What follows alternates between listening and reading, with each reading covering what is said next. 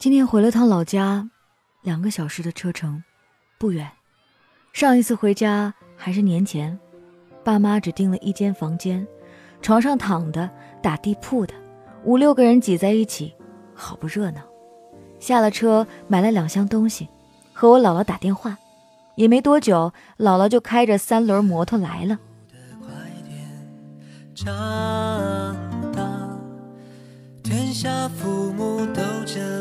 期盼着我们呢。我们已经姥姥今年快七十岁了，这让我想起奶奶，同样是把我拉扯大的一位老人。从踏入村里的学前班，再到小学、初中，都是奶奶一手把我带大。自然，我对老年人会有一些亲切感。而如今，奶奶已经离开我五年了，而这份浓浓的感情，让我每每看到姥姥姥爷，就会不由自主的想去关心他们，陪他们看看电视，说说话。对我来说，那都是一种莫大的幸福啊。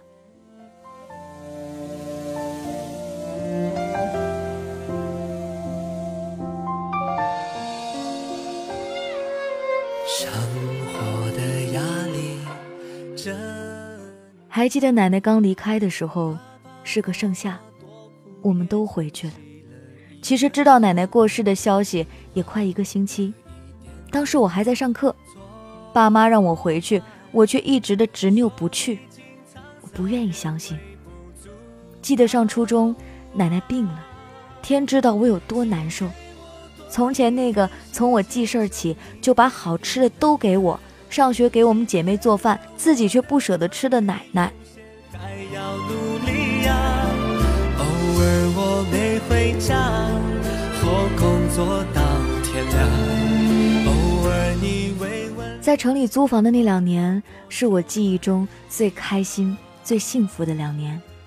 那时候，最好的朋友还在身边，奶奶还在，爸妈、弟弟还在老家。我们的房子刚刚开始盖，一切都刚刚好。虽然没有那么多钱，也没住上大房子，可是我觉得那个时候便是幸福的。之后房子盖好了，留下我跟爷爷在家。爸妈走的时候问我要不要去大城市上学，我说不要。他们走后，我就趴在床上哭了起来。其实我真的不想让他们走。我不想要没有温度的大房子，温暖不了人心。我多想跟他们一块儿走。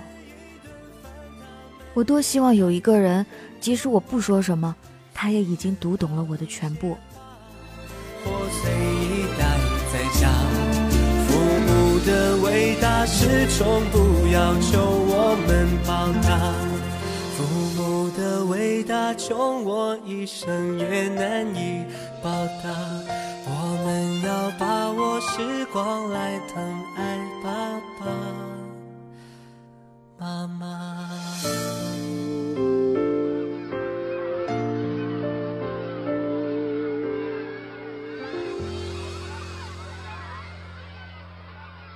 在学校不到半年就厌学，不想上学了。朋友走了，爸妈不在，我感觉自己好无助。我不明白大人为什么打着挣钱的幌子在外面吃喝玩乐，大概也就是从那个时候起，我和父母的距离渐渐远了。他们可以和各种客户喝酒聊天，而我们坐在一个桌上却不知道聊什么。住在一个房子里会各忙各的。后来辗转还是去了爸妈那儿。我的普通话不好，班里的同学嘲笑我，我更加的沉默。而爸妈只说是我不爱说话了。请记得要常回家看看爸爸和妈妈，简单的一顿饭，他们也开心很久随意待在家，父母的伟大始终不要求我们。在我懵懂的青春期里，他们在忙；在我成年之后进入社会，他们要我帮家里的忙，我拒绝。真的，长大之后我发现我越发的喜欢和他们对着干。学校实习，我没有求他们帮忙找合适的学校，我做了一般男生才会做的美团骑手，每天在太阳底下晒，在雨里淋，我从没受过累还有苦。我不过是想证明自己，我也可以，哪怕是做男生的工作。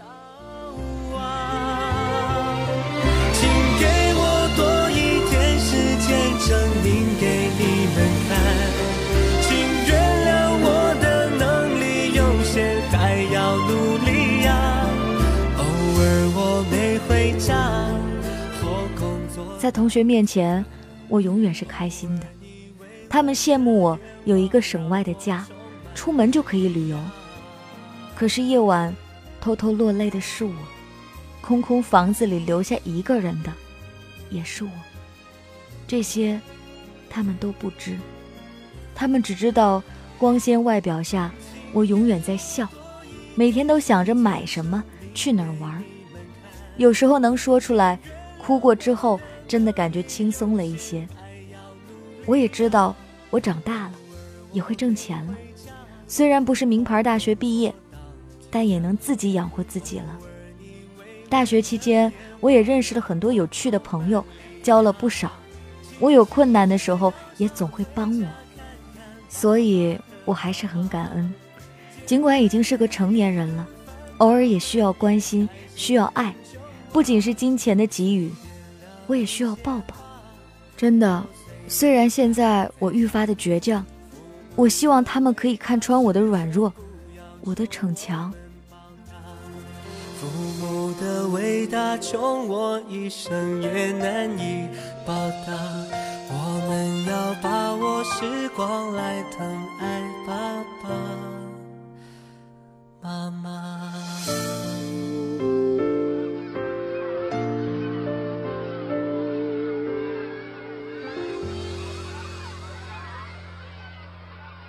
感谢这位朋友分享他的凡人故事。其实从你的字里行间就能看得出你很年轻。我不是说年轻的时候有一些想法会比较单纯，而是从另外的一个角度你在想。其实反而越来越长大，你很多事情会释怀很多。曾经想不明白的事儿，慢慢就想明白了。曾经一直在心里面的心结，有一天突然就就打开了。这便是长大的魔力。小的时候我也倔强过，每个人都有自己的。怨，你会埋怨爸妈不陪你，爸妈去赚钱了。你知道他们每一次的应酬，或许是他们也不想的。他们要赔笑脸，为了生意做得更好，为了能够保障家里面的财政状况，那是一件多么不容易的事情啊！这便是成年人的压力，他们要努力的去赚钱。而另外一群人呢，爸妈可能有很多的时间陪伴他，可是孩子又想。为什么你不能给我更好的条件？为什么我不能去远方的地方去旅行？为什么我不能买贵的东西？为什么他们都有 iPhone，我没有？那个时刻你也想抱怨。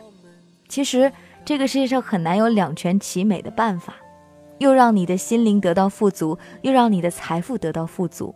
作为平凡人，其实不是每一个人都能做到的。想想爸妈，如果你现在再过两年成为了为人父母。你想过没有？你会怎么带孩子？是不是要从奶粉的温度开始学起呢？你的爸妈也是第一次当爸妈，所以他们并不知道该怎么做对你是最好的。所以你心里的那些小台词你不讲，他们也不会知道的。所以当你觉得委屈的时候，你要勇敢地告诉他们，他们才会知道你彻底的需要什么。没有一个人会像蛔虫一样可以钻进你的心里，知道你此时此刻在想什么。就包括你自己，你现在坚定的事情，过两年你可能就变了，所以你自己都未必那么了解你自己，你又何求一个其他的人可以看穿你的一切呢？等有一天你开始去工作了，你能赚钱了，过了几年你发现没什么起色，公司不知道什么时候会倒闭，而下一份工作又遥遥无期的时候，你才会觉得原来生活的压力真大。有一天你结婚了，自己也生娃了，然后你又要照顾自己的爸妈，又要照顾孩子，要跟老公去相处，还要跟婆婆去斗战，你会发现，天啊，生活的压力怎么这么大？你才发现能够让家里一尘不染是多大的本事，能够让家里面财政不倒又是多大的能力。其实我们都在为着自己的生活而奔忙，有些时候就是要牺牲掉一些。每个人都不想成为被牺牲的部分，但是十全十美真的很难。就像我一样啊，我在北京打拼，所以我自然会少了很多的时间陪伴家人。我每天把所有的时间都用来工作，稍微一点闲余的时间呢，用来跟好朋友们去相处。所以，不管是我的爸妈还是我的恋人，都理所应当的该抱怨。为什么跟你在一起，他们拥有你的时间、你的谅解、你的解释，你却不愿意跟我们多聊聊呢？他们完全可以抱怨我，可是他们没有。这便是我拥有了最好的家人。我现在是单身的状态，我怕遇到一个不理解我的人，我怕这个人跟我说：“为什么你每天跟你的听众聊了那么多，你却不愿意多跟我聊两句？”因为我下了节目之后都聊吐了。我好想安静一下，我好想静静的过我的日子，所以我希望我的生活里面暂时不要出现那个人，让我静静。而这一静呢，就静了好多好多年。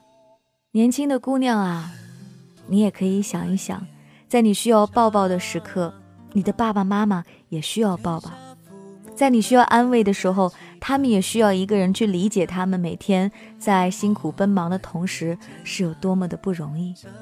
没有无缘无故的好，不是每个人天生就该对你好。就算是父母，你也应该对他们感恩。他们伴你长大，送你上学，让你成为了一个正能量的人，这便是他们做的最好的贡献了。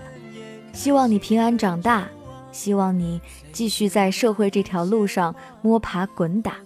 我相信，总有一天你会懂得我现在讲的这一段。求我们报答。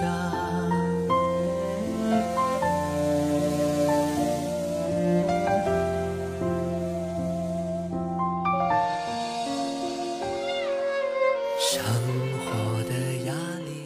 这里是凡人故事，跟你分享每一个平凡但却真实的感动。每一个故事都来源于听众的投稿，大家一字一笔把自己心目当中的故事写下来。我们总是很感动的。我带着整个的智囊团来去帮大家读故事，帮大家整理故事，给大家编改故事。那一刻，我们都是满满的成就感。欢迎你来投稿给我，添加 DJ 白雪的微信订阅号，上面能够加到我的微信。当然，也欢迎你可以加入我的智囊团，为我们节目组贡献出自己的一份力量。不管哪一个，我都很感激。这就是今天的故事，感谢本期智囊团的成员幺幺编辑，明天继续来给你讲故事。